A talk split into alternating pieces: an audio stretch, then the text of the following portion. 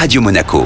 Sport Time avec Jean-Christophe Sanchez. Sport Time, l'édito avec Code Sport Monaco. Jérémy Bernigol est avec nous comme chaque mercredi. Salut Jérémy. Salut Jean-Christophe. Arthur Leclerc dispute en ce moment le championnat d'Asie de Formule 3 et ça se passe bien pour lui. Hein. Les chiffres comme juge de paix, 6 podiums dont 2 victoires en 9 courses et une première place pour le monégasque. Arthur Leclerc compte 35 points d'avance sur son dauphin. Et il reste encore deux manches à disputer. Toutes à Dubaï à cause de la pandémie de Covid. Arthur Leclerc a glané ses deux succès là-bas. Il a survolé le dernier week-end de course en remportant 58 points, et ce malgré des départs en 8e ou même en 9e position. Une préparation réussie donc avant d'attaquer une nouvelle saison de Formule 3. Oui, car le monégasque a rempilé avec l'écurie italienne Prema. Il est toujours soutenu par la Scuderia Ferrari dans son chemin vers la Formule 1.